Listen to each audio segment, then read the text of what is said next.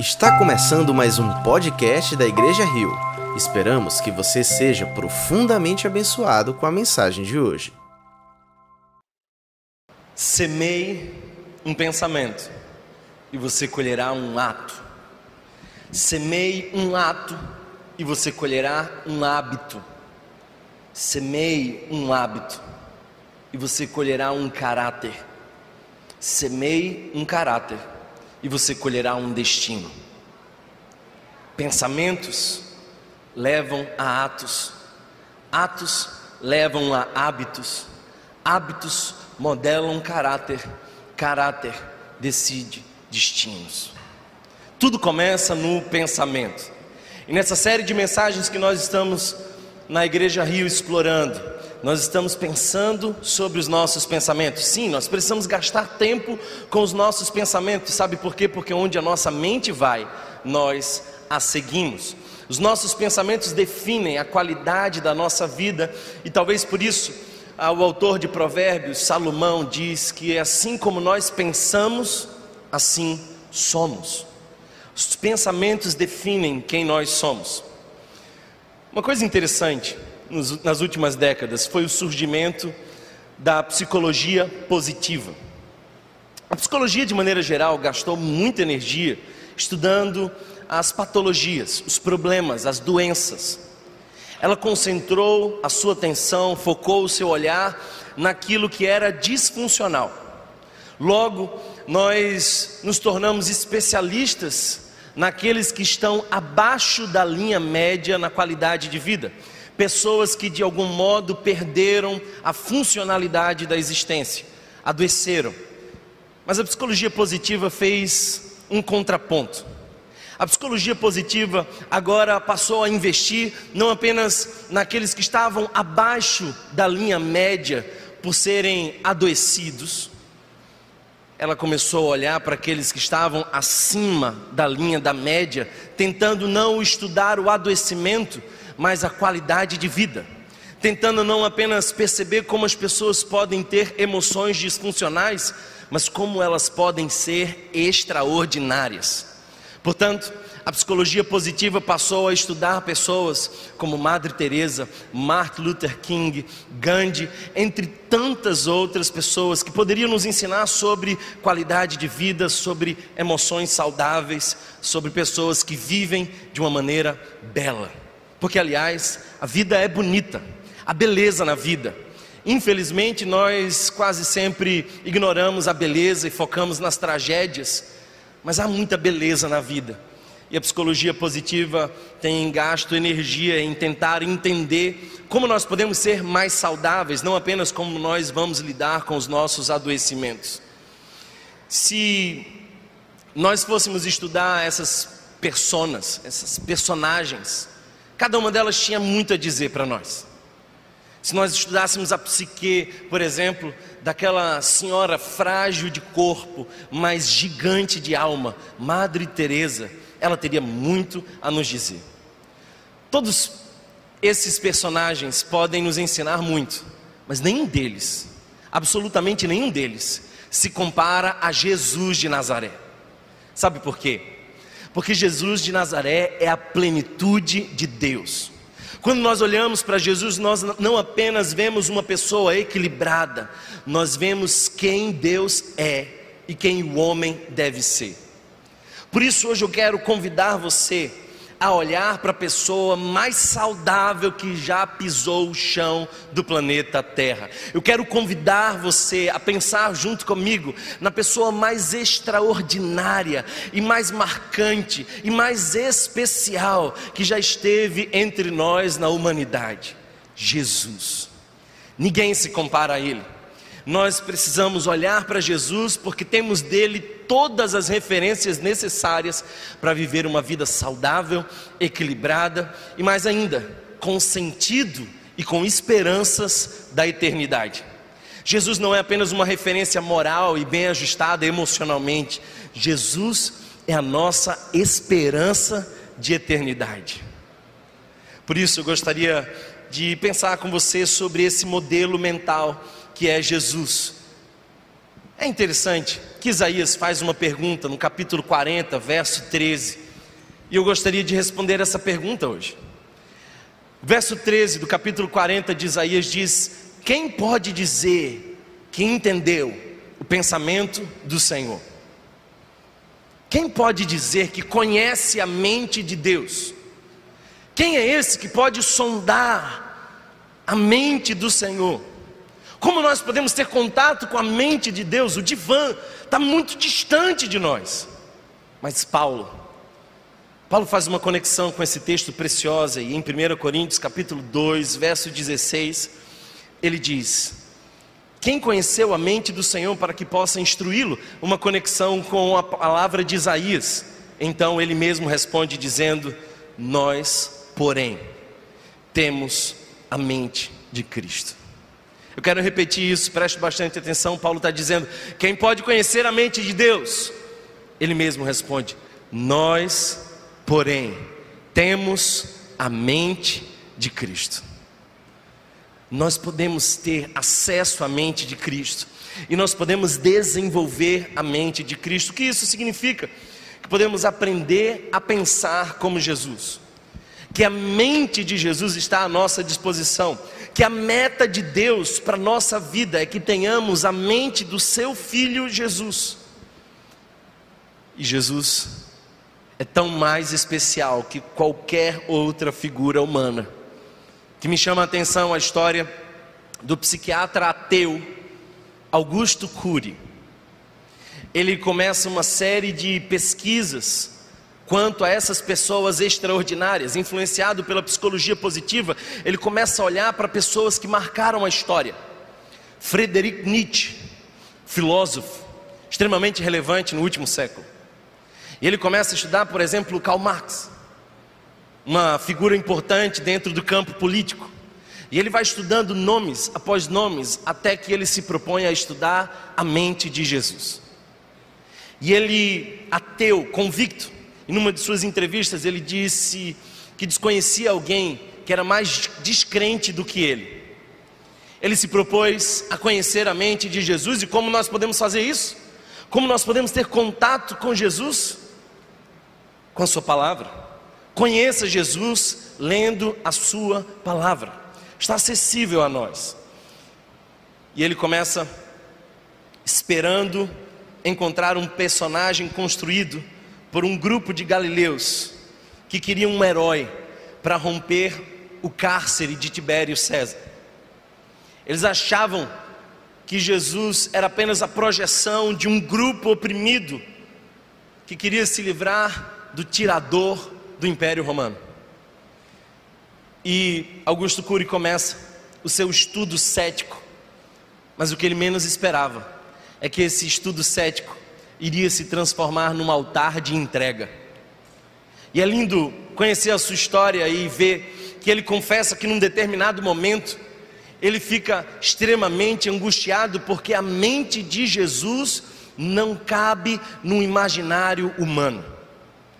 É impossível qualquer homem que não tenha o Deus soberano nele desenvolver a sensibilidade, a firmeza, o conhecimento, ter as consciências necessárias acerca de si mesmo, e ele é surpreendido dizendo: chega.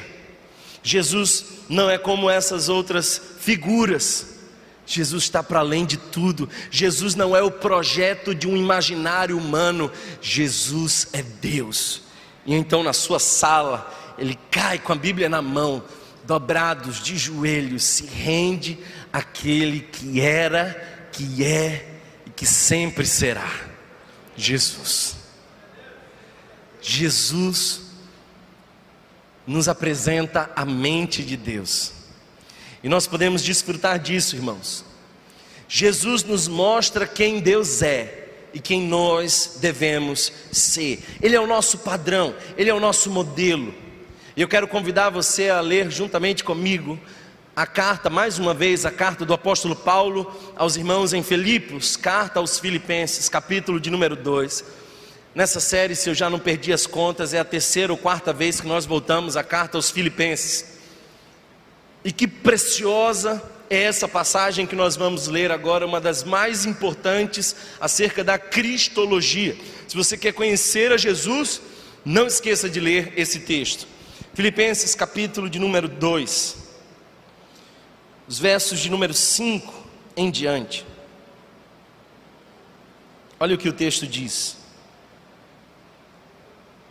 Filipenses, capítulo de número 2, os versos 5 em diante. O verso 5 diz: Seja a atitude de vocês a mesma de Cristo Jesus. Para um pouquinho, deixe sua Bíblia aberta durante a nossa reflexão. Eu quero concentrar ah, um pouco mais de atenção nessa parte.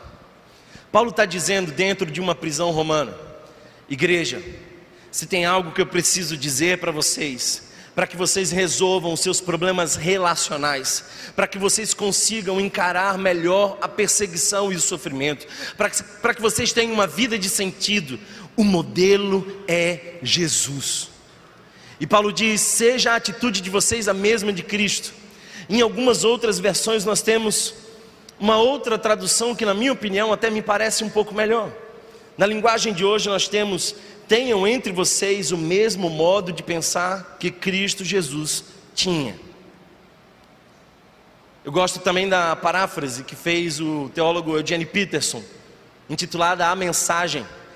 E nessa passagem ele diz: tentem pensar como Jesus pensava. A palavra aqui não remete a sentimentos. A palavra no grego aqui remete a uma consciência, a uma mente. E aliás, eu preciso dizer para você, queridos irmãos, que nós temos à disposição a mente de Cristo, mas nem sempre nós desenvolvemos ela em nós. Essa é uma passagem das mais importantes, porque porque nós vemos que Jesus é sempre o nosso maior exemplo, embora não seja apenas um exemplo. Em outras palavras, Jesus é sempre mais que um exemplo mas nunca menos que isso. Paulo está dizendo: olhem para Jesus, enxerguem em Jesus, descubram em Jesus uma forma saudável de viver. O verso 5 aqui seria melhor traduzido por mente: tenham essa mente em vocês que Jesus tinha. É interessante que quando nós olhamos para a carta aos Filipenses, nós vemos quatro preciosos capítulos. O primeiro deles fala de como Paulo estava feliz vendo o Cristo sendo anunciado e como ele insiste para que a igreja continue anunciando a Jesus. O segundo capítulo fala sobre a mente de Cristo e o caráter de Cristo. O terceiro capítulo é Paulo dizendo: Eu preciso conhecer a Jesus. Eu quero prosseguir em conhecer, então ele vai dizer que todas as conquistas que ele um dia teve, e ele passou por diversas aflições, ele ganhou diversos títulos, ele tinha muitos privilégios dentro do povo judaico, ele era fariseu, ele era zeloso, mas ele diz: Eu considero tudo isso por esterco, por refúgio, para conhecer a Jesus. Paulo deseja conhecer mais a Jesus. O capítulo 4 de Filipenses é Paulo dizendo da paz. É a resposta emocional, a paz que nós temos como resultado daqueles que anunciam a Jesus, que descobrem a mente de Jesus, que também conhecem o seu caráter e desfrutam a sua paz. Tenham a mente de Jesus. O texto continua dizendo: Seja a atitude de vocês a mesma de Cristo Jesus, que, embora sendo Deus, não considerou que o ser igual a Deus era algo a que devia apegar-se, mas esvaziou-se a si mesmo, vindo a ser servo, tornando-se semelhante aos homens. E sendo encontrado em forma humana, humilhou-se a si mesmo e foi obediente até a morte e morte de cruz. Por isso Deus o exaltou à mais alta posição e lhe deu o nome que está acima de todo nome, para que o nome, para que ao nome de Jesus se dobre todo joelho no céu, na terra e debaixo da terra, e toda língua confesse que Jesus Cristo é o Senhor, para a glória de Deus Pai. Aleluia. Aleluia. No conceito bíblico, a mente é algo muito maior do que apenas uma atividade cerebral. Sempre que nós vemos a mente descrita num contexto bíblico, ela fala sobre um ser interior, complexo, profundo. Portanto, é possível afirmar que a mente de Cristo já está residente em nós através do Espírito Santo, mas nós precisamos harmonizar a nossa forma de pensar com a forma de pensar que tem Jesus. Em outras palavras, nós precisamos desenvolver a mente de Cristo em nós. E como é a mente de Cristo? Essa é a, de todas a mais importante pergunta que eu quero fazer aqui hoje nessa reflexão. Como é a mente de Cristo? Sete características da mente de Cristo. Sete marcas da mente de Cristo. Primeiro, Jesus tinha uma profunda consciência de identidade. Primeira marca é identidade. Olha só o verso 6 diz, assim: Embora sendo Deus. Quem era Jesus? Jesus não era apenas uma figura inspirada que andou dois mil anos atrás impactando socialmente. Jesus é Deus. É Deus com cara de homem, é homem com coração de Deus. Jesus não tem dúvidas acerca de quem Ele é. Sabe, queridos irmãos, muitos dos nossos adoecimentos psicológicos sucedem porque nós não conhecemos a nossa identidade e porque não temos clareza acerca da nossa identidade, nos submetemos a relações disfuncionais, porque queremos a aprovação dos outros, nós queremos reconhecimento dos outros, nós queremos validação dos outros, queremos ter no outro a impressão da nossa identidade. Distúrbios de identidade são mais comuns do que nós pensamos. Estão discretos muitas vezes, mas estão em nós com muita frequência. Quando eu tenho a mente de Cristo, eu sei perfeitamente quem eu sou. Jesus nunca duvidou da sua identidade. Se você olhar para os evangelhos, você vai ver 18 vezes em que Jesus fala acerca de si mesmo. E Jesus não fala a partir de uma dúvida. Ele não diz eu acho que eu sou. Jesus sabe quem ele é. E ele tem firmeza, e é impressionante como os judeus não usavam a expressão eu sou, porque ela estava profundamente conectada com aquela revelação que Deus tinha dado para Moisés na sarça ardente. Moisés, diga ao povo que eu sou. Então os judeus não pronunciavam essa expressão eu sou. Ela seria chocante demais caso alguém falasse publicamente. É interessante que a filosofia diz que nós não podemos dizer eu sou, nós podemos dizer eu estou. Em outras palavras, nós somos um eterno vir a ser nós estamos em constante transformação e movimento, então nós não temos um estado definido em nós mesmos. Sabe por que a filosofia tem, em partes, razão? Porque se você considera você a partir de você, você é um estado transitório, contínuo, você está em movimento, por isso você não pode dizer quem você é, mas se você diz quem você é a partir daquele que não se move, a sua identidade não pode ser mudada. Quer ver uma coisa? Eu posso dizer algumas coisas que eu sou hoje e deixo de ser amanhã. Eu sou psicólogo hoje, mas eu deixo de ser amanhã.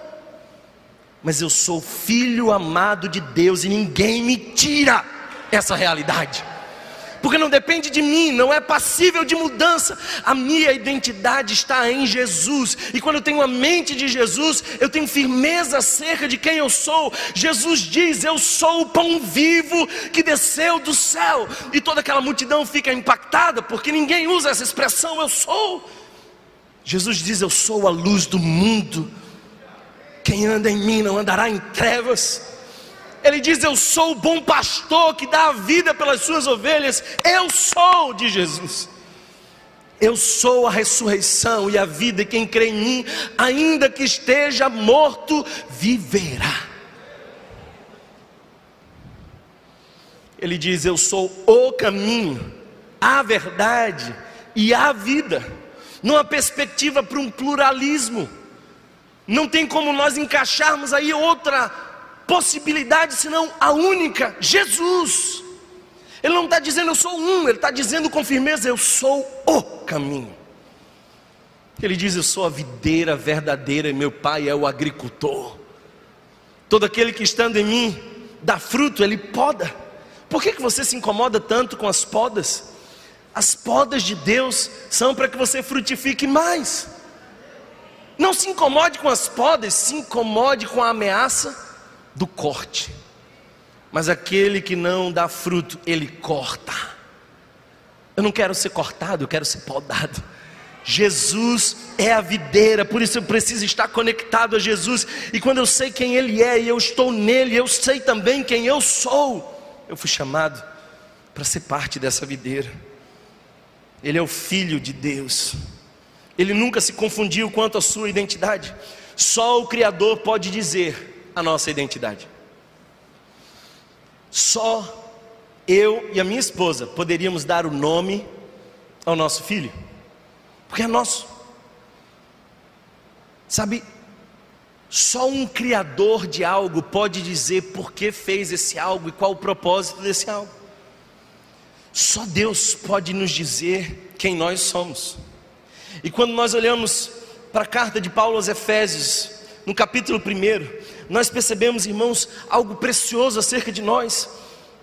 Escute, Deus nos abençoou com toda a sorte de bênçãos espirituais. Então Ele nos escolheu, Ele nos predestinou, Jesus pagou o preço, tudo para o louvor de Sua glória, o Espírito Santo habita em nós, temos a redenção e o selo da promessa, isso é a nossa identidade. Quem tem a mente de Jesus sabe quem é, tem identidade. Segundo, a mente de Jesus nos mostra uma disposição ao sacrifício. Sacrifício. Quem tem a mente de Jesus precisa estar disposto a se sacrificar pelos demais. Todo mundo se sacrifica. Todos nós estamos nos sacrificando. A grande diferença entre o povo que tem a mente de Cristo e o povo que não tem a mente de Cristo é que as pessoas que não têm a mente de Cristo se sacrificam por si mesmas. Seus esforços estão egocentrados. Mas aqueles que têm a mente de Cristo estão dispostos ao sacrifício pelo outro. O texto diz: Não considerou, verso 6, que o ser igual a Deus era algo a que devia apegar-se. O texto nos mostra, queridos irmãos, que ele poderia ter o direito, porque é Deus, embora sendo Deus, ele podia se agarrar nesse direito, mas ele abre mão. E essa kenosis não quer dizer que ele deixou de ser Deus, quer dizer que ele deixou a sua glória, quer dizer que ele abriu mão de todo o conforto que ele tinha. Jesus abre mão dos seus direitos, Jesus renunciou ao seu lugar por nós. Renúncia. Queridos irmãos, eu vejo por aí igrejas lotadas, porque essas pessoas são atraídas pela proposta de que há um Deus garçom e o pregador animado faz inúmeras promessas de benefício e conforto aos seus ouvintes. Irmãos, o Evangelho nos chama a carregar uma cruz, o Evangelho nos chama a negar a nós mesmos. Evangelho é sacrifício. Evangelho é renúncia. Evangelho é quando eu digo, Deus, eu não tenho mais um projeto de vida para mim mesmo. O meu projeto de vida é assumir o projeto que tu tens para mim. Sacrifício, renúncia. Casamentos estão se desfazendo porque ninguém quer abrir mão do seu direito. Eu fui injustiçada, eu fui injustiçado. Meus irmãos, sacrifício é fundamental para manter relações, e o casamento é uma das que mais vai pedir sacrifício. Mas lembre-se, o casamento é uma das formas mais comuns onde Deus revela a Trindade. Nós precisamos abrir mão do nosso egoísmo e nos dispor ao sacrifício. Jesus é o máximo exemplo para nós de renúncia. Muitos se sacrificam por si mesmos, mas ele disse em João capítulo 10, verso 14 e 15: Ele diz: Eu sou o bom pastor, e ele continua dizendo: Eu dou a minha vida pelas ovelhas. A diferença entre o assalariado e o bom pastor é que o assalariado larga as ovelhas sempre que ele está em risco, mas o bom pastor, ele encara todas as consequências para salvar as suas ovelhas. A mensagem do Evangelho é a mensagem de alguém que se sacrificou por nós, não porque nós merecíamos, mas porque Ele nos amou intensamente. Primeiro verso que todos nós aprendemos, e eu não tenho medo de dizer, todos nós aqui sabemos, João 3,16, porque Deus amou o mundo de tal maneira que deu. Agora você sabe o que está em 1 João 3,16? Porque todo mundo sabe que Deus deu o seu filho, sacrifício, renúncia, amor. Mas o mesmo João escreve uma outra carta. E olha o que João vai dizer. No mesmo capítulo 3, verso 16, de uma outra carta, ele diz: Nisto conhecemos o que é o amor. Jesus Cristo deu a sua vida por nós e devemos dar a nossa vida por nossos irmãos. Que bom que você entendeu João 3,16, entendeu que você recebeu o sacrifício de Deus. Mas se você recebeu o sacrifício de Deus, agora chegou a hora de você, por Deus, se sacrificar pelos seus irmãos. Igreja não é lugar de conforto. Igreja não é lugar de promessas baratas. Igreja é a família que Deus deu a pessoas que têm a mente de Cristo dispostas ao sacrifício, à renúncia. Nós precisamos viver a mente de Cristo. Terceira marca da mente de Cristo. Verso 7 nos diz: Mas esvaziou-se a si mesmo eu percebo que isso é propósito. Havia um profundo propósito para que ele fizesse isso. E olha só qual era o propósito. Verso 10 nos diz: Para que ao nome de Jesus se dobre todo joelho no céu, na terra e debaixo da terra, e toda língua confesse que Jesus Cristo é o Senhor, para a glória de Deus Pai. Esse é o propósito. Sempre que você lê o texto, para quê? Perceba que aí é um anúncio de propósito, porque se esvaziou Jesus? Se esvaziou para que o céu estivesse cheio. Ele conta uma parábola: banquete está posto, e o rei diz: vá chamar os moribundos, os cegos, os aleijados, os mancos, os pobres, tragam todos. E o servo fez isso. E quando volta, constata: ainda há lugar à mesa. Sabe, eu fico pensando que essa expressão está ali no texto para dizer para nós que enquanto houver tempo e lugar, enquanto tiver morada no céu, nós precisamos chamar os moribundos e nós somos um desses. Propósito. Preste bastante atenção, ele não foi esvaziado, ele se esvaziou ele sabia o que Deus esperava dele, sabia de onde vinha e para onde ia. Quando nós somos conduzidos pela nossa carência, os resultados são frustrantes, mas quando nós somos conduzidos pelos nossos propósitos, Deus faz grandes coisas. Um homem conduzido pela sua carência é um homem refém da aprovação.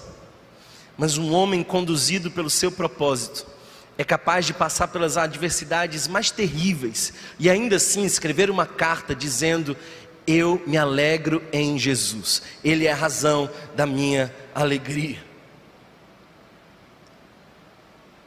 João, capítulo 8, verso 14, nos mostra algo interessante. Respondeu Jesus: Ainda que eu mesmo testemunhe ao meu favor, o meu testemunho é válido por que, que é válido o testemunho de Jesus? Escuta isso. Ele mesmo diz: Pois sei de onde vim e sei para onde vou.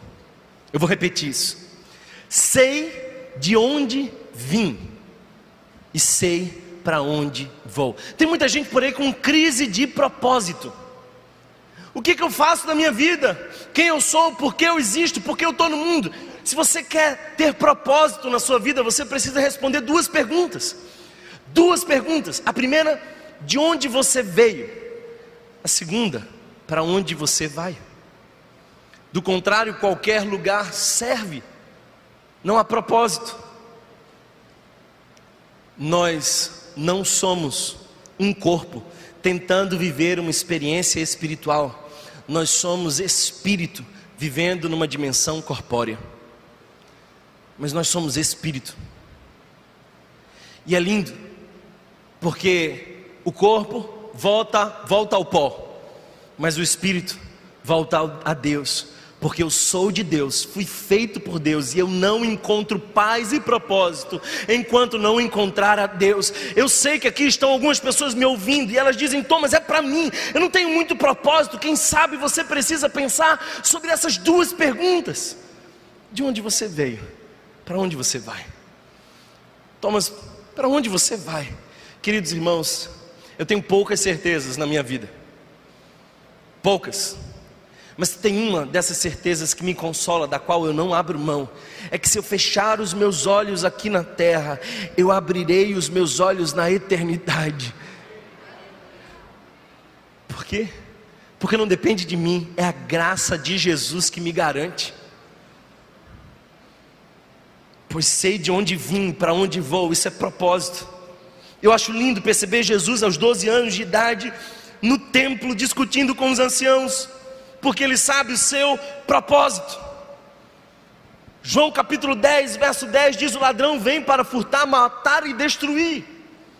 Essa é a tríplice missão do diabo. Qual é o propósito do diabo? Matar, roubar e destruir.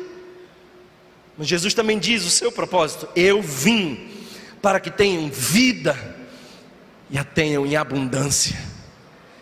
E a palavra zoe é isso, é vida abundante é vida transbordante, é vida em cada esfera da minha vida transbordando, porque eu tenho a mente de Cristo. Olha para Jesus e perceba quão convicto do seu propósito, como era clara em sua mente a razão pela qual ele vivia. Por isso, no capítulo 12, também do Evangelho de João, no verso 27, ele diz: Agora o meu coração está perturbado, o que direi? Olha, deixa eu te dizer uma coisa. Até mesmo o coração de Jesus andou perturbado. Fica tranquilo, inevitavelmente nós também teremos aflições, angústias. O próprio Jesus disse: Minha alma está angustiada até a morte. São experiências dolorosas, inevitáveis na vida. No mundo inteiro teve um só sem pecado, mas não houve nenhum sem sofrimento. A experiência do sofrimento é universal, nós vamos sofrer, a nossa alma às vezes grita. Mas olha só que coisa interessante, porque Jesus diz: O meu coração está perturbado, mas o que direi? Pai, salva-me desta hora. Se ele tivesse movido pela carência, ele diria: Salva-me dessa hora. Mas ele diz: Eu vou dizer: Salva-me dessa hora, porque o meu coração está perturbado. Não, não, não. Não, eu vim exatamente para isso, para esta hora. Você está entendendo o que Jesus está dizendo?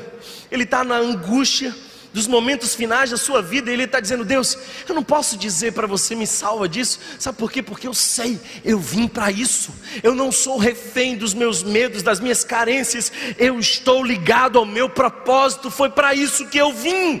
É por isso que homens e mulheres do outro lado do oceano não largam Jesus por nada, são perseguidos, são esmagados pela pelo Estado Islâmico, mas ainda assim estão firmes em Jesus, porque sabem de onde veio, para onde vão, sabem porque existe propósito. Se você tem a mente de Jesus, você tem propósito. Quarta característica: serviço. Olha o verso 7. Vindo a ser servo. Vindo a ser servo. Não é difícil encontrar alguém que tenha a mente de Cristo. Você quer aprender a identificar as pessoas que têm a mente de Cristo? Percebam quem quer ser servido e quem quer servir. Simples assim. Sempre foi assim. A maioria da igreja, infelizmente, ainda não tem a mente de Cristo, porque não são dessas pessoas que dizem: como eu posso servir e expandir o reino? Há uma semana atrás nós estávamos fazendo uma reunião e preocupados porque nós não temos equipe suficiente para servir em todos os ministérios quando a gente ampliar o terceiro culto. Nós vamos começar o culto clássico, mas ainda não temos equipes suficientes. E a minha oração foi: Deus, toca o coração de pessoas para que elas desenvolvam a mente de Cristo, porque quem tem a mente de Cristo está em serviço. Quem tem a mente de Cristo não suporta ser apenas servido. Quem tem a mente de Cristo não quer ter essa perspectiva de consumidor da fé, desses que vêm uma vez por semana ao culto e são, de certa forma, desafiados, animados, motivados. Quem tem a mente de Cristo está servindo. Existem três palavras gregas para serviço. Primeiro, diáconos. E nós falamos ainda há pouco. E nós vamos escolher diáconos. A palavra diácono é a palavra grega, talvez para garçom, são aqueles que vão à mesa, aqueles que percebem a necessidade, aqueles que estão servindo. A segunda palavra é uperetes. E é interessante porque alguns escravos ficavam no porão do navio remando para que a coisa avançasse. E olha que coisa linda, eu quero ser um desses que pega um remo e avança o reino de Cristo na terra com esforço. Eu fui chamado não para uma vida confortável, eu fui chamado para uma vida com propósito. E para cumprir o meu propósito, eu vou ter que suar. Não vai ser fácil. Não foi para o meu Jesus, porque seria para mim. O fato é que eu quero ser esse que rema que não larga, que faz avançar o reino. A Bíblia nos diz que o reino de Deus é tomado por esforços e os que se esforçam se apoderam dele. Eu quero, no final da minha vida, que o único a quem de fato a opinião devia importar, olhe para mim e diga: servo bom e fiel. E ele não vai dizer isso para mim olhando para minha conta no banco, ele não vai dizer isso para mim olhando o meu currículo, ele vai olhar o meu serviço. Ele vai olhar o meu serviço. Estive com fome e tu me destes de comer. Estive preso e fostes ver-me. Eu tive frio e você me acolheu. É o meu serviço, a evidência de como nós estamos diante do Pai, se somos servos fiéis ou não. A pirâmide da importância foi invertida. A terceira expressão grega para servo é doulos. É a palavra que aparece aqui. É aquele que tem um dono. É aquele que serve a um propósito. É o servo da orelha furada. É aquele que escolheu ficar com o seu Senhor e fazer a vontade do seu Senhor. Queridos irmãos, Jesus sabia que o seu tempo estava se aproximando, a sua morte era chegada, e ele diz: Eu tenho um desejo ardente de estar convosco. Jesus não estava com fome de pão, Jesus estava com fome da relação, por isso põe os seus discípulos em volta de uma mesa. Só que a cena constrangedora que havia um, tinha que ter sempre em uma casa um doulos. Era esse que lavava os pés. Era esse que fazia tarefa humilhante. E em alguns momentos, essa era uma tarefa tão humilhante que até mesmo um doulos, se quisesse, poderia negar fazê-la. Lavar os pés. Todos entram na sala, discussão até aquela chegada era quem era o maior. Quem é o maior entre nós? E então a beleza do Evangelho é anunciada com Jesus tirando sua roupa. Ele fica apenas com uma toalha na cintura, dessas como a gente fica quando sai do banho. E ele pega uma bacia e a cena já começa a ser constrangedora. Os discípulos silenciam diante daquilo, ele pega e começa a lavar os pés. Eu imagino que lágrimas começavam a rolar. Pedro estava incomodado na ponta daquela mesa. E quando ele chega em Pedro, Pedro diz: De maneira nenhuma, Senhor. Aí ele diz assim: Se eu não te lavar os pés, tu não tem partes comigo.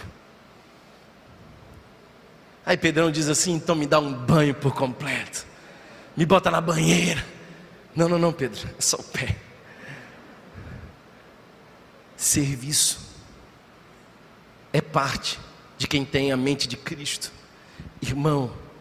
Se você não tem tempo para servir ao Senhor, você está perdendo tempo na sua vida. Sirva ao Senhor. Sirva ao Senhor. Há dois dias atrás morreu uma pessoa muito importante para mim. Um senhor com um coração muito frágil, já muitos infartos. Ele não podia sair de casa.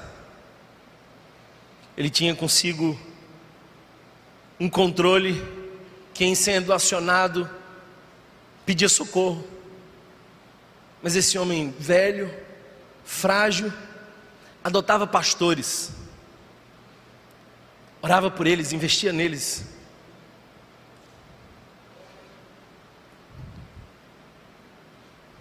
Eu fui um desse.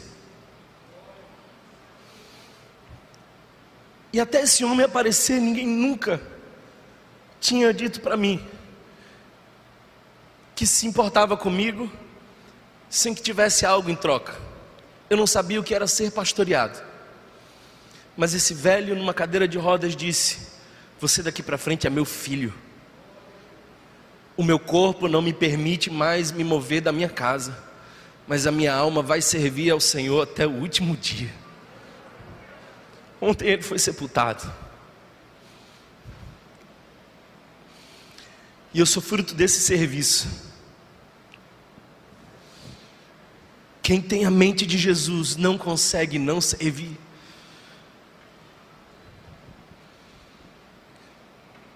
Quem tem a mente de Jesus é humilde. Essa é a quinta marca da mente de Cristo, humildade. É interessante perceber que no verso 7 e 8 o texto diz: tornando-se semelhante aos homens. É um Deus que se humilha e vai para a condição da criatura.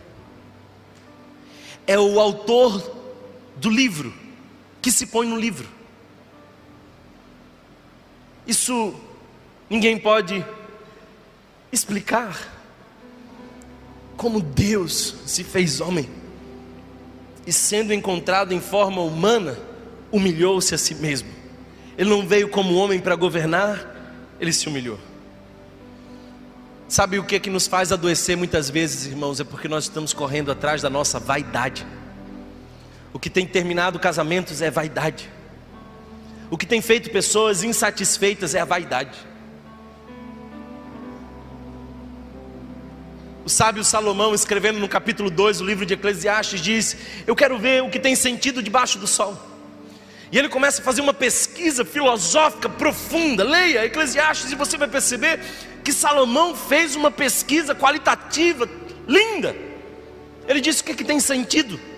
E ele começa dizendo assim: Primeiro vou me dar as festas, a celebração. Eu vou para tudo que é coisa Contudo, me regendo pela sabedoria, eu quero ver o que, que tem sentido. Aí ele vai para as festas, para as raves, para tudo que é coisa, e ele não encontra. E ele vai para o trabalho, e ele se torna um workaholic, para as artes, e ele vai fazendo a sua pesquisa, e ele se dá ao sexo desenfreado, às experiências sexuais. E nós pensamos que uma satisfação sexual é a coisa que nos agrega sentido na vida. Aí depois ele conclui: tudo é correr atrás do vento. E aí a expressão que ele diz é: é vaidade. É vaidade. Quem tem a mente de Cristo não está correndo atrás do vento, buscando a vaidade quem tem a mente de Cristo, irmãos, aprende com Jesus a ser humilde. E ele diz: Aprendei de mim que sou manso e humilde de coração. E a gente confunde, acha que humildade é essa coisa de você não poder falar das suas virtudes. Você quer saber o que é humildade? Olha só, o verso 7 e 8 estão conectados com o verso 3 e 4. Então, volta um pouquinho o texto e perceba. Olha o que Paulo vai dizer para aquela igreja: Nada façam por ambição egoísta ou por vaidade, mas, humildemente, considerem os outros superiores a si mesmos. Como que a gente conhece alguém humilde? A gente conhece alguém humilde quando essa pessoa dá importância a quem não tem aparente tanta importância assim. Você já encontrou alguém que você queria muito encontrar, uma pessoa muito importante, E aí você se aproxima desconfiado, como se ela não fosse te dar atenção, como se ela tivesse outras mil coisas para fazer. E aí ela para, ela olha nos teus olhos, ela se importa com você. Pois bem, isso é humildade. Já recebeu uma mensagem de uma pessoa que você achou que não teria tempo para pensar em você e te surpreende? Isso é uma evidência de humildade. Jesus é humilde. Ele podia ficar na sua glória, mas ele veio. Ele se importa conosco. Ele veio nos salvar, nos resgatar do império das trevas. Ah, queridos irmãos, como o meu Jesus é humilde. E quem tem a mente de Jesus anda em humildade. Lúcifer não se contentou em ser criatura e que ser igual ao Criador. Eva não se contentou em ser criatura e que ser igual ao Criador. A serpente convence ela dizendo o seguinte: se você comer desse fruto, você será como Deus. Mas Jesus não se contentou em ser apenas criador, ele quis ser igual à criatura. E ele nos amou para reconectar o criador e a criação.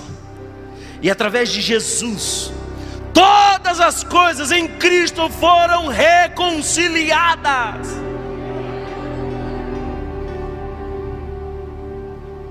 Ele é humilde.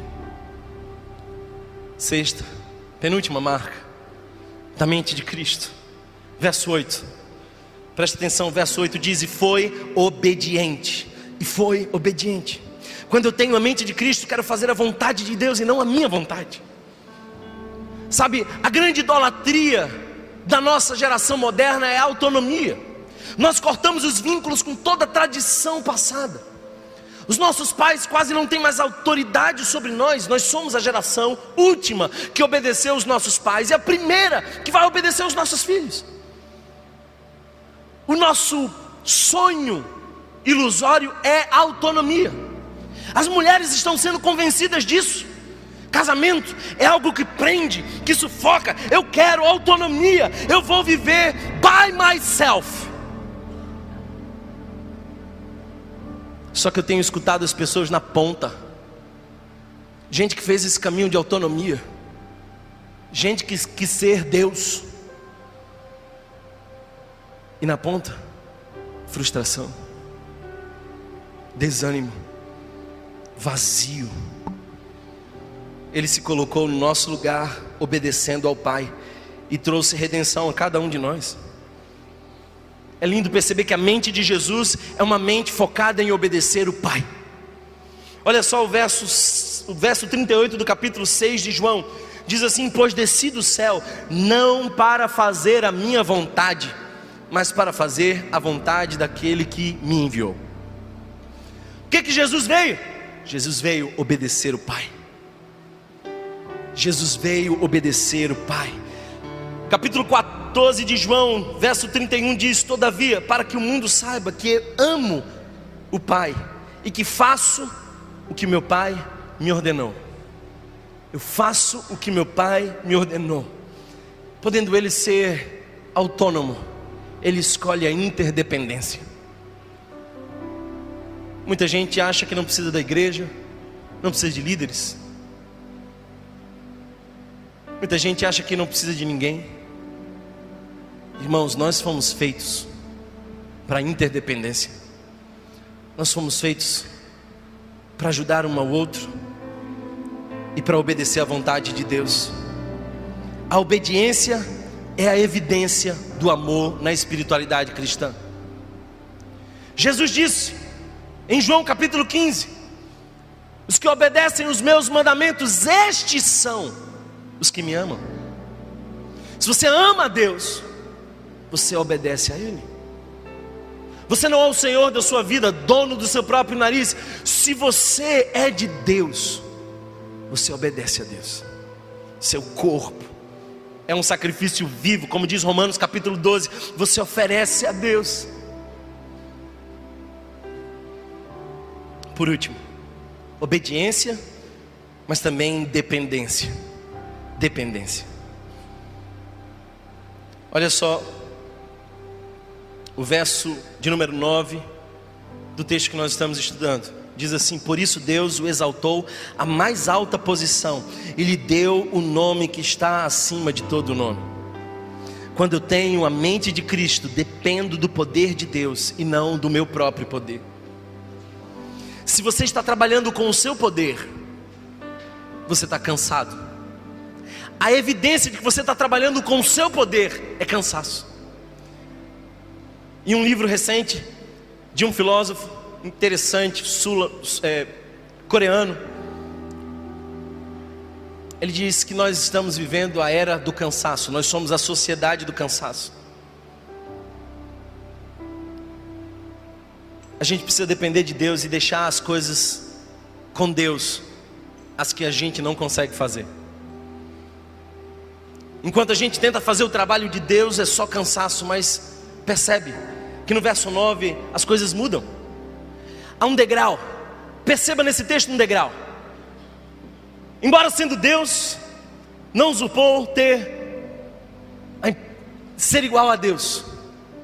Ele se esvazia e vem como servo, como homem, se humilha, obedece, morte de cruz. Aí agora é a subida. E o verso 9 começa dizendo: Por isso Deus o exaltou à mais alta posição. Nós estamos tentando nos exaltar quando devíamos nos humilhar.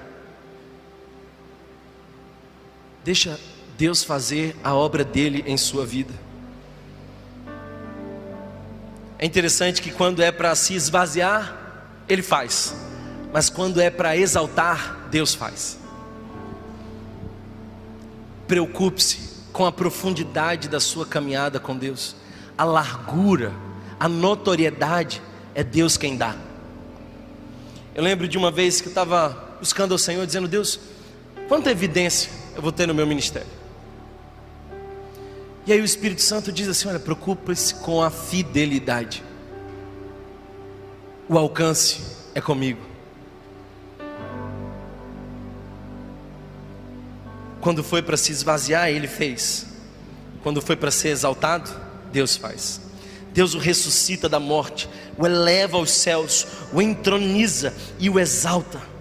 E o texto diz que ele foi exaltado à mais alta posição, para que o nome dele, todo joelho. E ele recebeu um grande nome. Todos precisam conhecer a Jesus. Ele tem um grande nome, lindo nome. Mas o texto me diz que todo joelho há de se dobrar e toda língua há de confessar. O nosso privilégio é confessar antes. Confessar antes. Um dia, uns confessarão, mas não desfrutarão da salvação. Mas aqueles que confessam antes, aquele que confessa com a sua boca, será salvo. Sabe, irmãos, eu li recentemente uma história de que o pregador Charles Spurgeon foi visitar uma senhora que havia trabalhado muitos longos anos com uma idosa que morrera sem filho. E aquela idosa possuía uma grande riqueza. E antes de sua morte, aquela idosa deu uma carta para aquela empregada. Mas depois da morte daquela idosa, a empregada guardou a carta, pelo simples fato de que não sabia ler. E então o pregador chega naquela casa e ela acaba mostrando a carta. E a carta dizia: Tudo o que eu possuo pode ser seu. Aquela empregada vivia numa condição de pobreza, porque não havia ainda entendido que toda a riqueza da sua senhora agora lhe pertencia. Você pode escolher que tipo de vida você vai ter. Você pode ser salvo por Deus, mas viver uma vida medíocre. Você pode ser um herdeiro dos céus, mas viver emocionalmente aos pedaços. Ou está disponível a mente de Cristo. Pensar como Cristo. Essa carta da maior herança que você descobre está disponível para você. Está disponível para você. Eu quero encerrar fazendo um convite. Eu tenho pregado o Evangelho aqui com vocês há algumas semanas, falando sobre mentalidade, sobre pensar como Jesus, sobre como o Evangelho vai corrigindo as nossas crenças disfuncionais. E ao longo dessa série de mensagens, algumas pessoas foram entendendo o Evangelho. E a mensagem do Evangelho é essa: de que Deus veio ao mundo e se humilhou e morreu numa cruz, mas a morte não o venceu, a morte não o segurou, e agora ele habita à destra do Pai, e porque ele morreu, eu posso ser reconciliado com Deus. É de onde eu vim, Deus é de onde eu vim. Deus é para onde eu vou. Isso só é possível em Jesus. Essa é a realidade espiritual que precisa mudar em sua vida. E o meu convite para você é que, se você andava distante dos caminhos do Senhor, se você era uma dessas pessoas que estava distante da fé em Cristo, ou se você nunca confessou o Senhor Jesus como Senhor e Salvador de sua vida. Você nunca disse, eu creio. Você nunca mencionou, eu agora entendo o Evangelho, eu sou alvo dessa graça, eu quero a mente de Cristo, eu quero ser curado emocionalmente, mas acima de tudo eu quero ser redimido espiritualmente. E a palavra redenção é quando alguém vai e compra aquilo que um dia já foi seu. É Oséias que tem uma esposa e ela se prostitui, ele vai lá naquele lugar de prostituição e traz ela de volta para casa. Isso é redimir. O que eu quero te dizer é que Jesus quer redimir você de sua maneira vazia de viver. E mais certo do que eu estou aqui, o Espírito de Deus está aqui. E você precisa tomar uma decisão importante em sua vida, a mais importante em sua vida. E eu não quero facilitar as coisas para você hoje. Às vezes, porque as pessoas têm medo do que vão pensar, porque elas se preocupam com a opinião do outro, a gente faz de uma maneira tão discreta, todos fecham os olhos. Aquele que tomou decisão por Jesus, ergue uma de suas mãos daí da sua cadeira para que eu possa ver. Mas hoje eu não quero fazer assim. Hoje eu quero fazer de uma maneira que você seja sarado da opinião dos outros. Então, se você tomou uma decisão por Jesus, nas últimas mensagens dessa série, se você está voltando para Jesus, está assinando um compromisso com Ele, está firmando uma relação com Ele. Se você é uma dessas pessoas que hoje diz: Eu entendi, foi por mim aquela cruz, Ele me redimiu dos meus pecados, e eu posso ter a mente de Cristo. Essa é a decisão mais importante da sua vida. Você não tem certeza do amanhã. Hoje você tem essa escolha. Se você está voltando a Jesus, ou tomando uma decisão de confessá-lo publicamente hoje, eu quero que você fique em pé onde você está, porque eu quero celebrar a vida que Deus tem gerado nas pessoas. Glória a Deus, glória a Deus, aleluia. Mas alguém que hoje diz: Eu creio em Jesus, aleluia. Eu estou voltando para Jesus, eu reconheço quem Ele é e quem eu sou nele, aleluia. Essa é uma manhã de salvação, uh! aleluia. Mais alguém, mais alguém, o Espírito Santo me disse que tem mais uma pessoa nesse lugar. Tem mais uma pessoa nesse lugar. Fica de pé sem constrangimento. Hoje é o dia que Deus me trouxe aqui para salvar você. Glória a Deus, aleluia, aleluia. Essa é a decisão mais importante que você já tomou.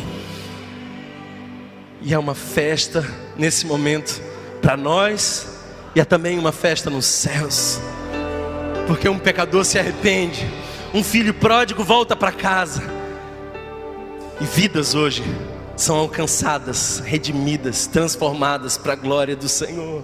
Se você tomou uma dessas decisões, eu quero convidar você a procurar o pessoal da integração. E quem sabe, a gente possa acompanhar você melhor. O que nós vamos fazer agora é a celebração da ceia do Senhor. E se você tomou uma dessas decisões, eu quero que você venha aqui na frente, pegue uma dessas bandejas e você já vai começar a servir hoje, agora. Nós vamos ser servidos por vocês, porque quem tem a mente de Jesus está em movimento.